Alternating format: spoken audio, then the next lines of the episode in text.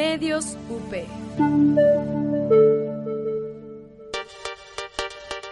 Radio UP es una estación universitaria. Las opiniones y comentarios expresados en este programa son responsabilidad de quien los emite. Los participantes autorizan las transmisiones sin fines de lucro. El expediente Cosa. Archivos desclasificados de la Wikinube para ser integrados por el intelecto humano y presumir su nuevo acervo cultural. Porque cualquier cosa por ínfima que parezca, tiene mucho que decir. Escucha, abre tus oídos y vuélate con esto. Inicia el expediente Cosa.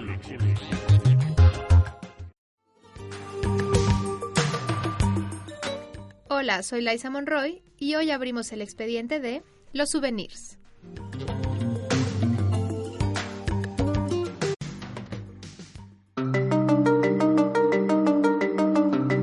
Historia.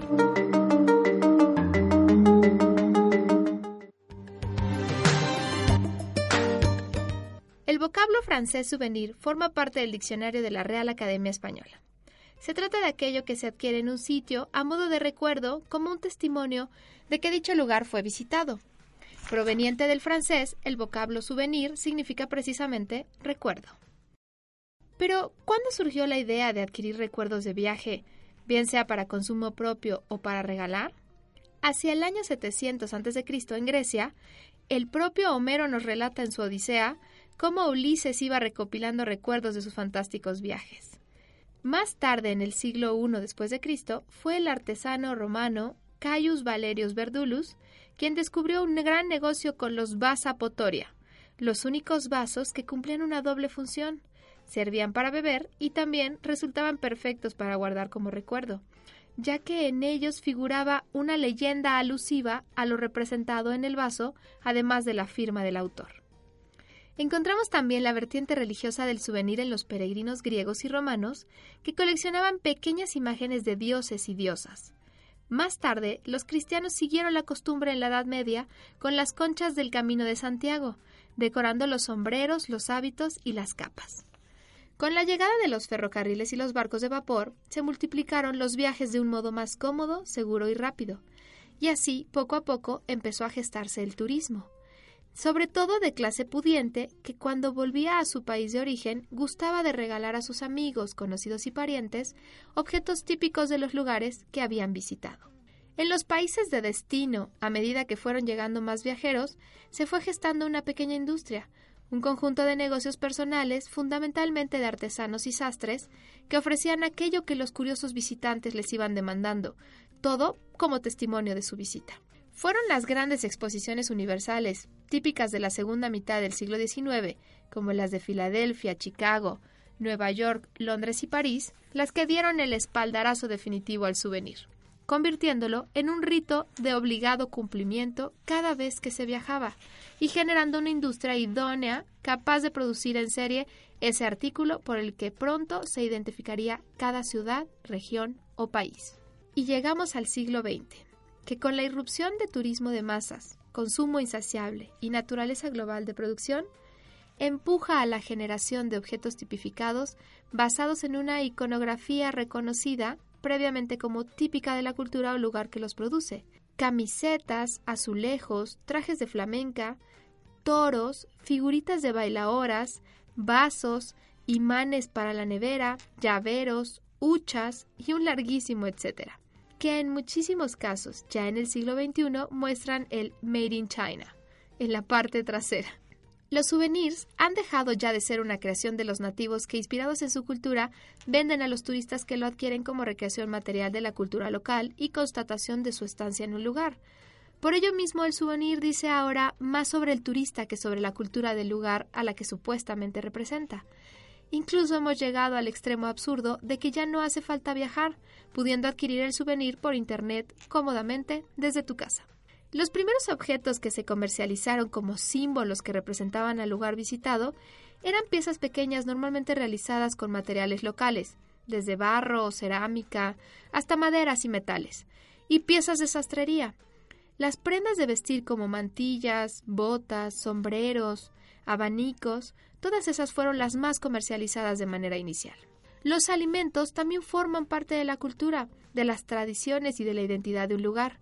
La degustación de los platos típicos es apenas parte del viaje y muchos de los objetos utilizados como regalos para familiares y amigos al regresar de los viajes fueron reemplazados por obsequios comestibles. Así, los destinos turísticos fueron comercializando productos autóctonos típicos como quesos, vinos, cervezas, dulces. Por ejemplo, clásico, si vas a Celaya, me traes cajeta. O a Irapuato, pues tráete unas fresas. Y si es Acapulco, no pueden faltar las cocadas o los tamarindos que venden en la playa.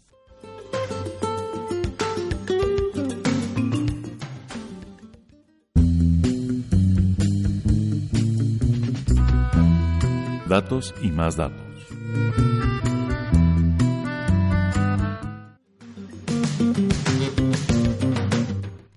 Los souvenirs también pueden servir como regalo.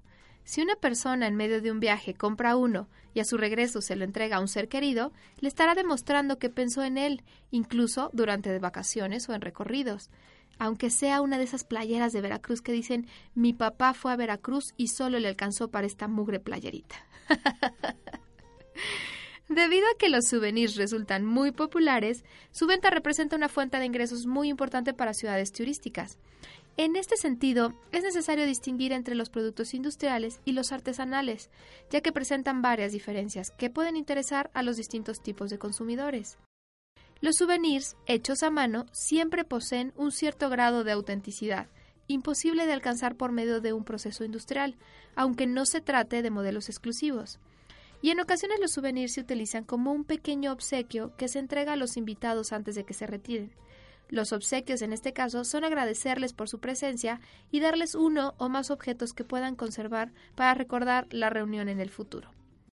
Los souvenirs se utilizan muy frecuentemente en las fiestas de cumpleaños, bautizos y despedidas de soltera. En la mayoría de los casos, la gente no sabe qué hacer con ellos y muchos acaban en la basura o guardados en una caja por muchos años.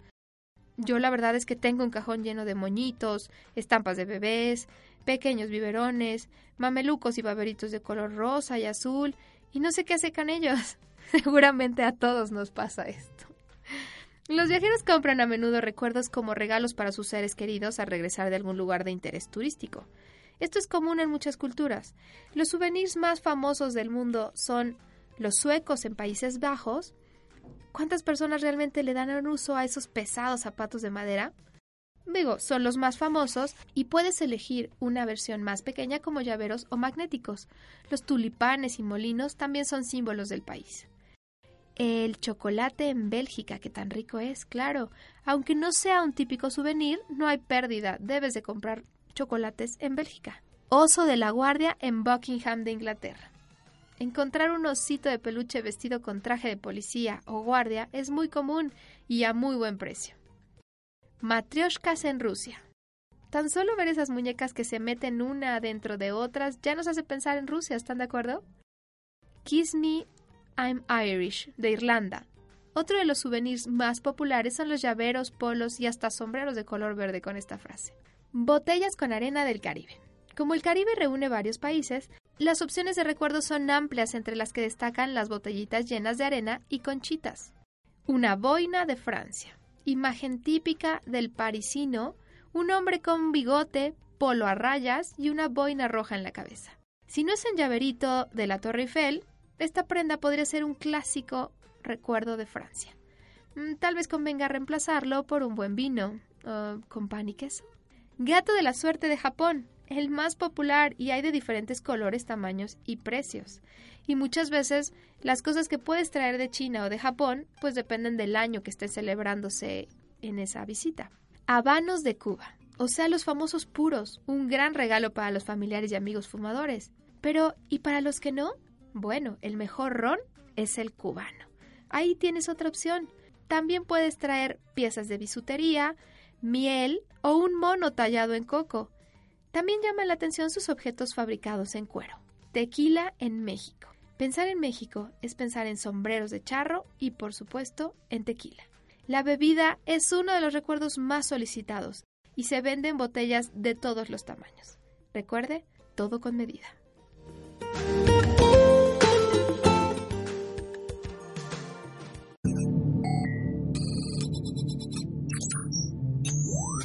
Numeralia.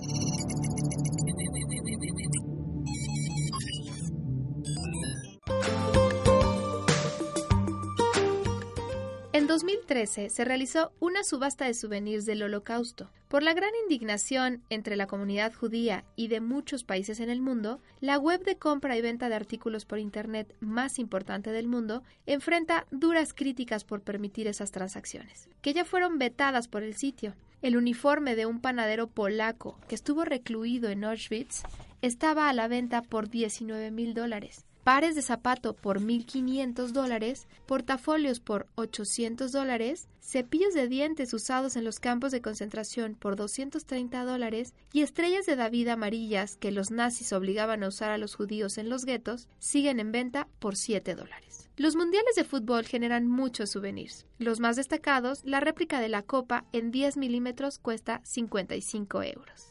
En el Mundial de Rusia, una tienda de souvenirs de lujo vendió pelotas de 2.000 dólares. Estas tienen 9.700 piedras Swarovski cada una y son solo un adorno, por supuesto, nunca para patearla, por favor.